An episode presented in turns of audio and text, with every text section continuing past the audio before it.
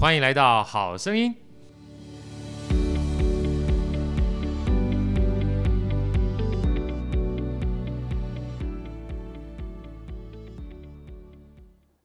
大家好，我是好序列好哥，欢迎来到好声音。呃，今天我们非常开心哈，请到我们非常知名的旅外指挥家。杨舒涵杨老师，请舒涵老师跟我们大家打声招呼。各位听众朋友，大家好，我是杨舒涵。啊，舒涵老师呢，非常难得的机会哈，在这个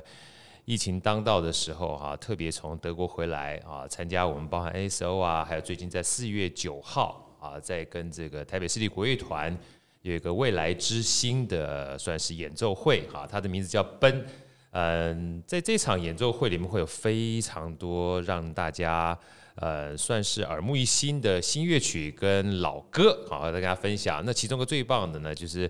呃，在十多年前啊，TCO 曾经跟赖德老师一起算是首演了一首《奔》，就是我们这个主题的哈，主题的这个《奔》。待会儿特别请这个舒涵老师跟我们大家一起分享一下哈。那我们在一开始的时候哈，其实因为舒涵老师的经历非常的，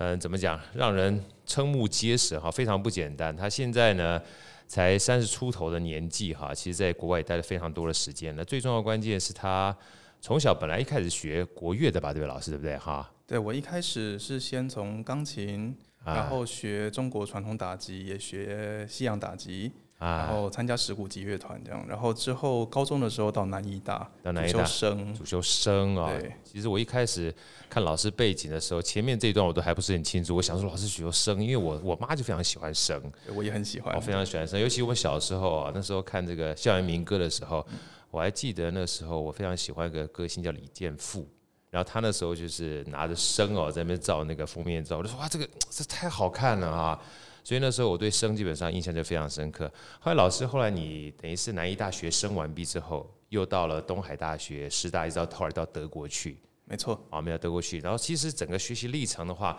我觉得非常在音乐里面非常多元啊。后来到管弦乐啊学指挥啊。那么在这段跟大家分享一下，你整个从国乐到西乐，然后像你刚刚讲的，我还基本上今天又。被惊讶了一下啊，还从小学打击乐哈，在这段过程里面，从钢琴又到打击乐又到声，大概是什么样的过程？跟大家分享一下好不好？哈、嗯，可以啊，非常乐意。对，钢琴就是跟很呃我们台湾很一般的小孩子一样，就是家长都会诶希望小孩子学一样音乐，学一样乐器。那我就是在这样的潮流里面学了钢琴。对，那后来因缘际会，我在小学大概三年级、四年级的时候，我就有机会进到石鼓击乐团。然后在里面学习中国传统打击，然后也学一些西洋打击，然后跟着跟着他们，就是先是台湾巡演，然后都后来有到美国、加拿大或是东南亚、日本、韩国这些地方巡演。那在这个过程中，我开始体验到，哎，音乐家的生活，这样就是就是一直演出，然后然后这种就是很忙碌，但是很充实，然后这种舞台的生活，我就开始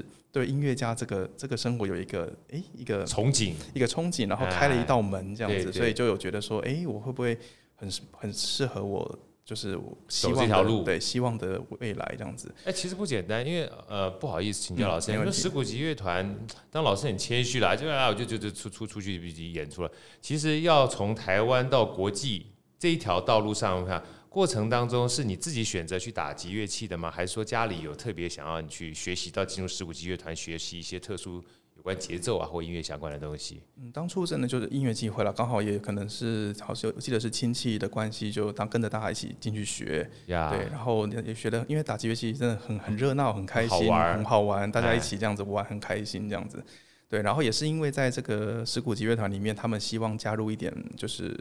呃。管乐的元素，所以有人学笛子，有人学唢呐，那我就我就被分配到我要学声这样子。哦，对，所以那个时候大概多大年纪的时候？我大概小五的时候，对，开始学声这样。所以钢琴是更小年纪学。钢琴大概六岁七岁的时候，也没有说很小，对，就是很一般的年纪开始学，然后也是当兴趣这样子。就是就是玩票性质了，所以等于是小学你就开始接触到国乐的这个环境了。对，OK，所以接触完毕之后，你就立志要开始走音乐这条路了吗？进入比如说音乐小学、音乐学校啊，或者是音乐班，开对，因为因为我国小跟国中都是读一般一般的学校，对就是都不是音乐班的教育，这样，所以。嗯，当我开始觉得国中的时候有点挣扎了，就是说到底要走一般高中，然后大学的路线，还是说就是想要立志就走音乐？对。所以那个时候就也参考了很多老师的意见，然后我自己也就下定决心，我就用声去考南艺大，然后也很幸运、很顺利的就考进去，这样。所以真的是我等于是南艺大是我最开始接受音乐专业训练的。起点这样子。哦，算是真正专业音乐的话，其实你从小不是念音乐班，是到南艺大的时候才开始用声的专业去考进去的。没错，哇，真是不简单。但是其实你的音乐素养，应该说小时候就喜，算是慢慢开始培养起来了，对不对？就是非常喜欢了，一直都很喜欢。对，我觉得喜欢这件事情很重要，这样。而且很难能可贵的机会，就是一般人可能在学音乐的过程当中要了解哈。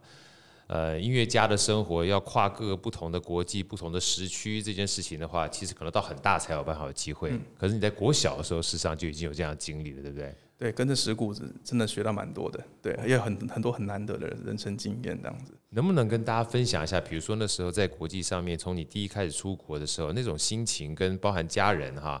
呃，我不知道爸爸妈妈是不是叫你要出国的话，是跟着你一起去呢，还是说啊就把这东西放心的交给石鼓乐团，他们直接就带你出去了？呃，有近一点的，韩国有跟过一次了。那 Okay. 那美加，然后东南亚就是我们自己去这样。不过因为就是大石鼓老师们都很照顾我们，所以家长们都很放心把我们交给他们，因为他们本身也是非常专业，在国际上演出算是非常熟悉的一个乐团了。啊、对对对，哇，真不简单。所以说，其实啊，有一个国际的视野哈。越小的时候培养有这种国际视野的时候，长大某种程度在整个格局跟视野上面不一样哈。我想对老师的后来成年的这个音乐，呃，算是生涯有很大的影响才对，对不对？那后来老师从这个声啊，也是南艺大，然后一路走到东海，然后到师大的音乐硕士班啊，后来决定要到。呃，算是德国柏林开始真正进修这管弦乐指挥啊，这样的一个心路历程，能不能跟我们这个听众一起分享一下啊？其实跳跳应该跳算在音乐看起来都是在音乐的路途上面，但是其实跨度也算是蛮大的，对不对？嗯嗯，没错。对，那在南艺四年学习生，然后其实我也是在南艺的时候。因为，嗯，因为就不像一般高中课业非常繁重，我们有很多的时间可以去做自己想做的学习，然后修自己想修的课，是比较像大学的方式在在学习这样，所以我就开始大量的就是听各式各样的音乐会，然后看书，就是说，因为我也是算是音乐对音乐家来说，我是一个新手嘛，我我才刚进入真正音乐专业的环境，所以我觉得身为一个音乐家，我该知道什么，我该做些什么，这样我就开始很。嗯，漫无目的的，就是听啊、看啊，就是做很多的学习这样子。漫无目的，但是事实上，呃，就我看起来，其实也不是漫无目的。坦白老师算学习还蛮多元的，因为其实你等于大量的吸收，不局限在你的乐器上面，也不局限在所谓的国乐上面，对不对？对。所以四年的大学生活，其实对你而言会。听起来应该算是一个海绵大量吸收的一个时光，嗯、对不对？是是是。那在这段时光里面，你是到了东海跟这个师大的时候，就决定要往指挥这条路上面走了吗？还很、嗯，其实蛮早，就是我在高中的时候，因为我们南艺是高中就进去嘛，然后我开始听很多的国乐曲之外，也听了很多的管弦乐曲，然后听了很多歌剧什么的，我就开始就是很喜欢这个声音这样子。对，然后我就那因为我学钢琴，然后我又学声，我然后打击，我觉得。我到底要怎么样可以加入这个家庭？这样对，加加入这个管弦乐团这个家庭。那那指挥这个想法就在我心中萌芽，这样子。对，那但是那个时候对我来说，指挥是一个有遥不可及的工作了。就是对我来说，指挥是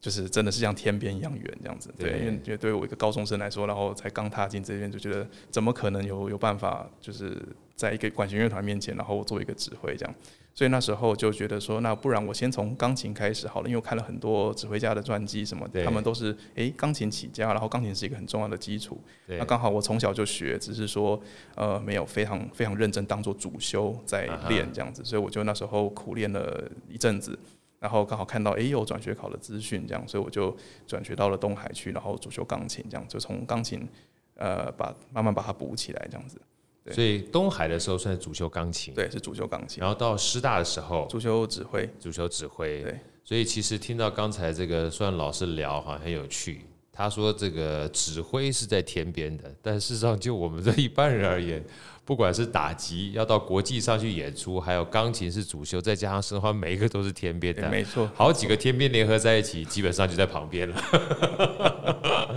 真的，我觉得听刚刚老师讲，其实真的是有一个路径的，因为你如果三个都喜欢。然后再加上又听了国乐、西乐，代表你的音乐的广度跟深度都够的时候，其实还真的只会是一个很棒的选项哎，对不对？啊，所以听起来的话没有关联，但全部都在一起的话，变成指挥就是一个包罗万象最好的选择了。对，没错。那后来在等于是师大开始修了指挥之后，又什么样的一个等于算是一个更上层楼的概念吗？还是说有什么样的一个驱动力让你从台湾到德国去？因为其实德国。也算是个音乐的圣地嘛，哈。后来我知道，其实，呃，待会儿再听你聊哈。你跟意大利老师又曾经学了很长一段时间，跟歌剧相关的指挥的学一段段时间。这段心路历程，我跟我们分享一下，好不好？没问题。对，当初，嗯，对我从东其实会想学指挥，就是。到了东海之后了，就是大三的时候修习指挥法，然后遇到很对我来说很重要的一位老师钟万妮老师，他就在大四的时候破例收我当就是指挥副修的学生。是啊，但但是他非常就是给我很多的资源，把我当主修在教这样子，所以所以我在等于是说在在东海我就得到很很棒很棒的资源来学习指挥这样子。呀，对，然后也让我很顺利在就是考上师大的指挥研究所，继续跟徐金星老师也是一位对我来说非常重要的一位老师。对，然后在那到当初到师大，其实也是因为我一直都很喜欢听音乐会。然后在台南的时候，就是跑台中、台北、高雄。那在台中的时候稍微好一点，在中间两边都可以，两边都能跑。对，那现在就希望，哎，那我就干脆住到就是国家音乐厅旁边这样子。你这基本上就跟美式足球一码一码推进是一样的。本来在南一大先推到台中跟台北，看到台中的时候，基本上往南也可以推，往北也可以推。然后推到最后的话，其实台。台中在东海的时候，我们刚刚讲，虽然是学钢琴，但事实上你已经开始在复修指挥了。但是因为老师，呃，我猜你也是非常有天分而且很认真，所以把你这副修当主主修来学，所以才有机会。基本上后来从东海到这个师大去主修指挥嘛，啊，又都是碰到名师啊。所以当初的话，到了德国这件事情，算是老师推荐你吗？还是你自己本身就有这样的一个？呃，算是期盼跟愿望。嗯，应该是也是源自于我很喜欢听音乐会这件事情了。那到德国去，对，因为到到对，因为我就是到德国自助旅行，然后就是经历过哇，在在柏林这个城市有三间歌剧院，有有四个职业乐团，这样加总就有七个乐团。然后每天晚上都有看不完的节目，然后就是每天都不知道选要去哪一边，这样子就是开心。这种开心是 我就是哎一直想要做的事情，这样子。那我就就毅然决然就哎，那我就是就是柏林的。那时候也就只有就报考一间，这样就去就去柏林这样子。跟大家介绍一下这个柏林非常有名的学校，好不好？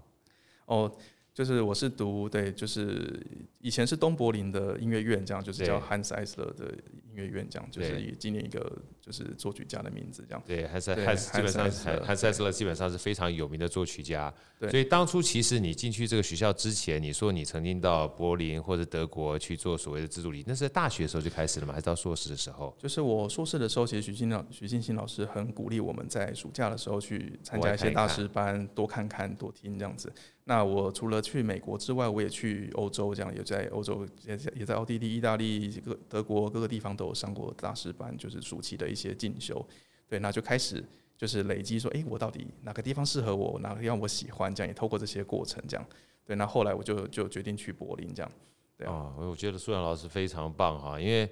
其实我们很多人都说要培养国际视野，国际视野哈，除了本身自己学音乐哈，在音乐的这个环境里面，或者在书中。去感受这个国际视野，之外还是回到我们讲的这个呃老祖宗的老话啊，读万卷书，行万里路啊，行万里路。因为你就是看书看的再多哈，跟实际到达国外去之后，等于是深入当地的环境，跟那边的大师啊，去直接算是近距离接触。我觉得其实从小时候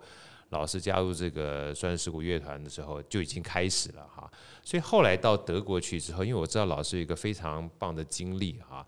呃，大家都知道，其实德国本来就是音乐圣地的，但是后来呢，好像跟一个算是非常知名的木笛老师，他在算是也是选他自己想要教的学生，在过程当中，我觉得这个现在比这个所有大家怎么好声音啊，这个或者是 talent show 还要更厉害，等于是来自世界三百名的非常厉害优秀的学生，只选四位，是吧？哈。对，那个时候我也是蛮惊讶，因为其实那时候我人在台湾，我还没有出国读读书这样子，我就是在台北的一个早晨，因为时差的关系啊，我通常都是在早晨会收到欧洲那边的 email 这样子，是一起来看到，哎，怎么会怎么会邀请我去面试这样子？是他从三百多个先选到十。一个十二个吧，十一个十二邀请到现场，跟他们的乐团歌手，还有就是面试，真是真是不简单。对，那是那次对我来说，真的是像天上掉下一个礼物这样子，真的是非常非常开心。那我是客气了，其实你点点滴滴听起来的话，坦白讲，你的武功哈，就跟这个少林寺一样，你自己觉得不怎么样，但是这么多年的经营，其实包含视野跟气势哈，基本上都不一样了。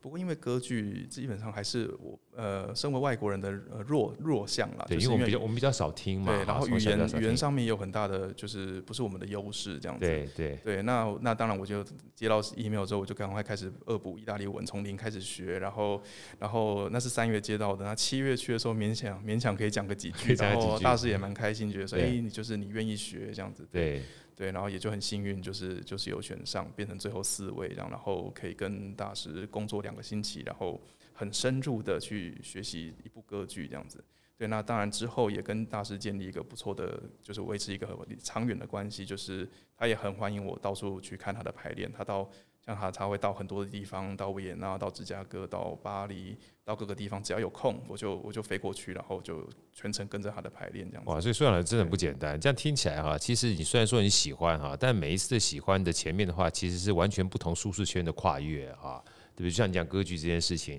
包括想意大利文也是一样，至少你要表现出你的这种热情哈，老师感受到了，基本上基本上往下加分就不是件难事了。其实说到这边哈，大家可以知道，本身这个舒涵老师在学习历程当中，你可以感觉出来，他每一次的跳跃哈，都让他的所谓的艺术的底子在往上垫垫升一步哈。但这边我真的是觉得他还是台湾之光啊，因为我们这边提到的话，就是后来他有去波兰参加个世界的指挥大赛，这世界指挥大赛叫做费特，应该算是费特伯格嘛，对不对？费特伯格国际的指挥大赛。那在波兰里面呢，它有一个算是非常令人惊艳的国际大赛，有三大。一个是肖邦那个钢琴大赛，对，另外一个是小提琴的，对，小提琴，维尼奥夫斯基，维尼奥夫斯基他大赛好，所以三个国际大赛是非常世界知名的。那我知道舒然老师在二十八岁的时候就得到这国际指挥大赛的首奖嘛，对不对？对，没错。来跟我们聊一下哈，因为我也是因为呃算是认识老师之后，稍微去认真研究一下啊，我才知道哇塞嘛，这个这个指挥大赛实在太磨人了，因为他至少好像要准备十二首曲子，然后要等于是五场的演出。而且时间非常的长，啊、我觉得他基本上不是只是本身艺术底子哈，还要包含跟时间、跟专业都要一起去竞赛才行。那么，请这个苏老师给我们介绍一下这个国际级的指挥大赛是个怎么样的进行模式，而且在过程当中，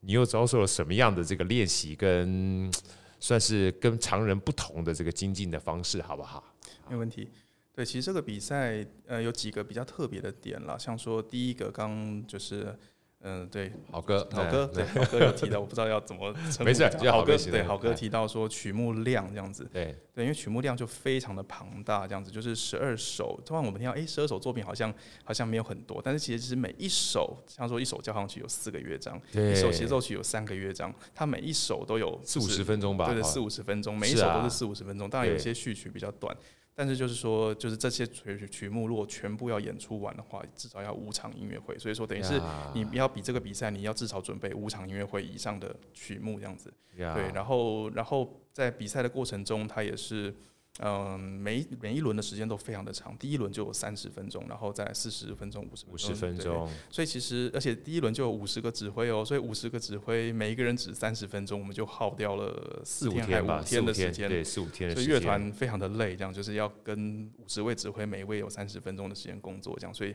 就是这是一个呃拉锯战啊，就是真的是拉锯战。非常辛苦的一个比赛，这样子。因为因为我我因为好哥喜欢运动嘛，嗯、好，我有的时候参加铁人三项，嗯、所以我一看到你这个东西的时候，我心里面想着，哇，他妈基本上就是音乐界的铁人三项，因为要把这个时间拉这么长，要跟这么多最厉害的顶尖音乐家在比赛哈，除了这个嗯、呃、能力跟艺术涵养之外，这个体力也要非常在乎才行，对不对？是。那除了这个之外，我看一下，我不知道，因为好哥没有实际参与过，但是我看一下，他事实上还有包含实况。直播对不对？对，当时是全部网络直播，哎网络直播，全部都完全公开，然后现场也开开放听呃观众入场这样子。所以这个很重要，因为这个完全是 transparent，全是透明的。对，而且每一个人的话都是他荧幕前的裁判，他都可以看得出来，所以裁判还不能乱评嘞。所以这个 大赛的首奖还真的是实至名归，是吧？其实也也不尽然啦，我是觉得能够赢真的是真的是一方面，当然是准备好，但是我觉得运气也是很大的一部分啦。对，舒翰老师这样讲啊，其实呃虽然是谦虚，但有时候也确实是啊，因为其实。这么多高手啊，在一块儿的时候，其实我相信，嗯、呃，这种比赛出来的成绩，有的时候就在咫尺之间，没错啊，就是一点点的分数差距之间啊，有的时候可能英雄惜英雄，你也觉得他不错，他也觉得不错，所以这时候前几名啊，或差距很少的情况之下，可能真的就是有一些呃运气成分要在这里面。但是回过头来讲的话，老师谦虚，我们也收到了，但是在这种大赛里面能够脱颖而出的话，确实也是真的不简单啊。所以其实，在应该是二零一八年，二零一八年的时候啊，一七一七年的时候，一七年的时候，所以一七年的时候到现在，所以难得的机会哈，我们在这次能够在台湾啊，能够有幸啊，领赏到舒翰老师啊回国，在这个疫情的过程当中带给我们这种音乐的饗宴，真的不简单。所以这次呢。呃，老师在二零二零年一月份的回来，能不能跟大家分享一下是？是因为我知道是 ASO 邀请老师回来嘛，是吧？还是说什么样的机缘请老师回来的？其实是呃，最一开始是呃，跟北师国这场音乐会最先定下来的，哦、对。哦、那时候郑团长非常热情的支持我，然后对啊，邀请我回来支呃合作这场音乐会。对，郑团长一直很希望跟各个不同地方的大师一起合作。就是说，郑团长很支持台湾自己的音乐家了，很希望可以给我们台湾的音乐家有有很多的机会，所以这一点我非常感谢这样子。对对对，所以那这场是很早就就就就定下来，定下来。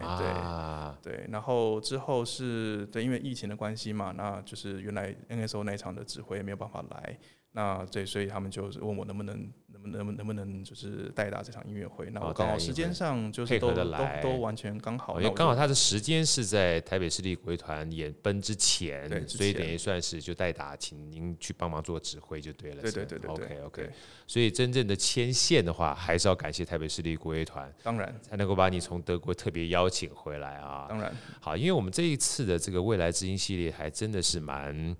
令人期待的哈，因为你们非常多知名的音乐家，还有这个知名的曲目哈，还包含新的世界首演，还有过去 TCO 的世界首演。所以，我们接下来能不能请这个老师跟我们聊一下哈？就针对这次奔而言的话哈，其实它奔是一个主题，但里面有非常多的乐曲，能不能跟大家分享一下，包括里面音乐家还有乐曲，还有这次你基本上回来之后对这次音乐会的期待，还有我们对我们这些所谓听众准备要去领赏的人哈一些分享，好不好？嗯，没问题。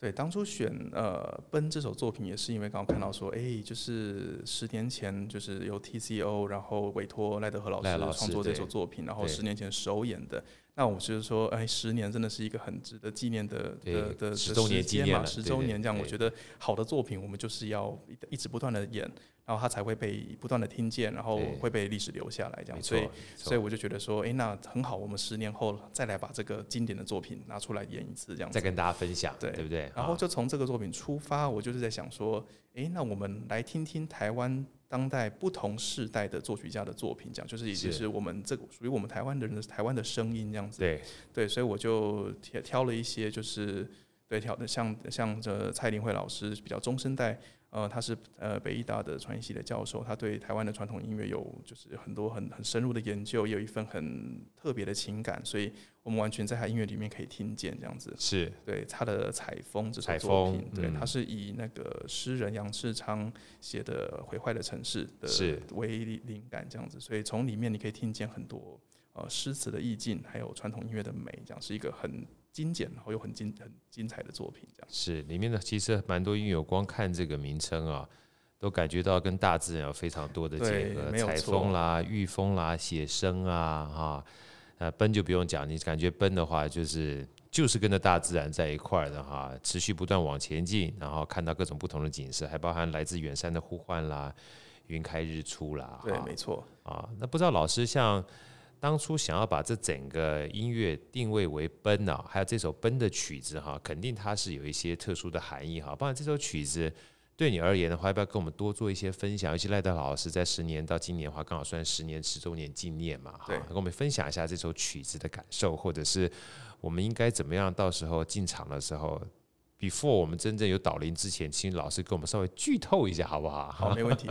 当然，这一首很重要的一个亮点就是他他呃写给了十支唢呐这样子啊，十支那这十支唢呐声势很浩大，但是另外一个特别的点是说，他们又不是十支唢呐都放在舞台上。啊，它有三支放在一楼的观众席，然后三支唢呐放在二楼的观众席，所以整个音乐厅呢，瞬间会变成一个很特别的环绕的音响，这样子。哇，唢呐十支的环绕音响，听起来基本上就完全声势浩大，非常壮观的景象嘛。所以，而且这个是在录音里完全听不出、听不听不见的，这样子，这个必须要到现场，这一定得到现场去啊，因为那个除了声音之外，你是环顾一下，看到十个音乐家吹的唢呐在旁边听起来。起来基本上就是感觉扣人心弦，是啊，没有错，对，所以这个是一个很很大的很大亮点，这样子，对对对对。所以当初其实，在设计的时候，本来就是这样的一个设计的方式嘛。对，赖老师就是就是这样设计，这样。OK，那苏范老师，你有没有想要一些特别的片段哈？因为毕竟我们这个 Podcast 有机会剧透一下什么样的音乐，可以在当今天我们来跟大家分享一下的吗？没问题。嗯，就是呃，赖老师是一个呃受西方非常完整训练的作曲家，然后他对我们呃台湾的传统音乐，对于对于传就是这些文化也非常有深入的研究。那我觉得这个作品也是一个很清楚可以看到这两个。结合的天衣无缝的的完美呈现，这样子。那我想说，今天就邀请大家，我们以第二乐章为例子来来听这样子。就是，呃，赖老师在这个作品里面就是用了北管的音乐，北管音乐当做主题。那他在第二乐章写了一个很精彩的副格，这样副格是就是西方音乐很就是作曲技巧非常艰深的一个一个一个作一个形式啊。对，对，它就是一个主题，然后会会就是在接在。接着另外一个主题，然后再交叠，然后做很多的对位法的，就是交织，这是一个很精彩的，就是作曲技法。那老师在这个作品里面呢，他用了非常精彩的技术，这样就是它呃一个一个主题，它可以倒着写，然后可以把它就是拉很拉很长，然后再跟原来的主题放在一起。然后倒着写跟正的主题放在一起，放在一块，然后倒过来了再把它发拉长，然后再跟所有再叠在一起。所以说等于是这个主题呢，它它变了三种样式，一个是倒过来，一个是。变长，然后一个是倒过来之后再变长，所以说就是有这种各式各样的就是形态，然后全部加在一起这样子。听起来廖老师好像玩的很开心的样子。对，这是一个 就是声响上，然后作曲技法上，各式各各种方面来说都是很精彩的一个一个一个一个乐章。哇，听起来好期待啊！光听这个副格，然后再听到有十支唢呐的环绕音响，我想四月九号不进去听的话，实在是太可惜了。所以，我们现在的话，是不是可以让老师我们来简单的先聆听一下这个第二乐章，小小的剧透一下，让我们的听众呃先品乓几嘞，好不好？没问题，没问题，来品乓几嘞。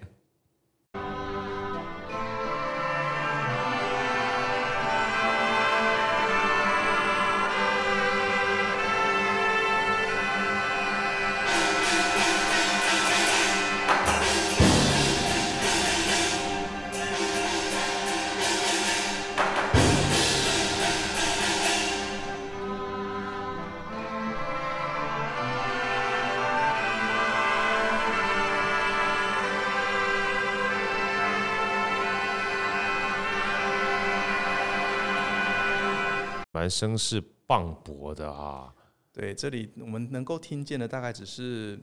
实际效果的可能不到百分之十这样子。肯定，肯定，肯定，因为这种属于是这种气势磅礴的音乐，再加上老师刚刚讲这种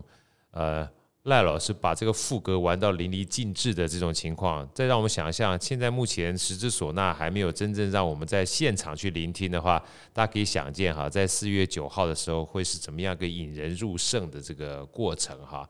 那我想说，在这边的话，能不能请老师也跟我们分享一下，我们这个次的音乐会最主要是在四月九号嘛哈？四月九号的话。呃，是时间的话是在四月九号礼拜五晚上的七点半，好，七点七点七点钟还是七点半的时间？七点半的时间。那在七点的时候会有蔡林慧老师帮忙做导聆，对，我们的作曲家哦，作曲家亲自来导聆啊，所以大家千万要记得，如果在四月九号的时候呢，呃早一点时间啊，早一点把饭吃了，然后到我们这个台北市立国乐团中山堂啊，如果坐捷运的话，在西门站啊，西门站五号就走过去啊，走过去轻轻松松的。难得的机会，让我们舒涵老师特别从德国哈漂洋过海回来，在这个疫情的时候能欣赏到这么好的曲子哈，还有这么好的演出，还有这么棒的指挥。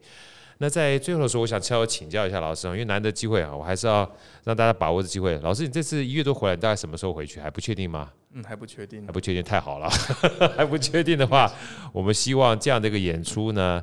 呃，能够除了 TCO 之外，哈，台北市立国乐团之外，还有那时候机会机会之外，哈，能够有更多的机会，像我们这样华人之光的的书涵老师，能够回来跟我们一起分享。那最后的时候，我请舒涵老师能给我们这个好声音的这个听众们，哈，再简单带来一些期许，还有一些祝福。呃，当然也希望说四月九号的时候能够亲自到我们这个台北市立国乐团欣赏老师的风采。那那么，请在牛年的时候，因为毕竟这个疫情的时候真的不容易。啊，真的不容易。那么，请老师给我们一些祝福，或者是给我们的期许，好不好？哈。对，我觉得身为一个台湾人，特别在特别在疫情当中，我觉得真的是一件让人非常骄傲的事情。是的。然后，嗯，我们在台湾还可以这么这么安心，我觉得可以这么安心的享受音乐的美好，现特别是现场音乐会的美好，这是就是。目前在全世界，大家羡慕的要命的的的一一个一个一件事情，这样子。对，我的国外的朋友看到我的我的我的讯息，我的 po 文，大家都就是非常非常的羡慕。我们什么时候才能够再走进音乐厅，听到一个？让人让人非常感动的音乐会，这个对他们来说已经是一年以前的事情了。真的，对，已经是一年以前，而且还不止，还遥遥无期，这样还不知道什么时候再可以这样现场聆听。对，所以我这次回来真的非常的感动，这样子就是就是听见就是。音乐必须在音乐厅里面存在，这样在在音乐厅里面被延续，所以所以说，对我们能够进到音乐厅，真的是要知足惜福了。台湾是宝岛，世界上唯一能够做这件事情的的地方，真的。所以对啊，非常希望期待在音乐厅可以看到大家，我们一起就是享受这么一份难得的幸福。真的，我觉得呃，虽然老师讲的非常好哈，因为真的非常不简单。当我们在台湾享受这种。别人望尘莫及的幸福的时候，除了要知足惜福之外，真的要把握这个时间，因为毕竟这疫情一年多了，就算你要在线上去听，但是音乐有时候面对面的感动还是很难被其他的形式所取代的。所以我们真的非常期待啊，非常期待这次四月九号有这么多音乐家共聚一堂，然后又有一个我们华阳之光从国外一起回来跟我们一起共聚一堂的书涵老师，也期待。呃，未来有机会啊，舒涵老师除了在台湾之外，也可以邀请其他的您的国外的好朋友、大师一起来跟我们在宝岛共享盛举。今天非常谢谢舒涵老师，也祝我们四月九号的演出大成功。我们下次再见，谢谢老师，好，拜拜，拜拜，拜拜，见见，拜拜。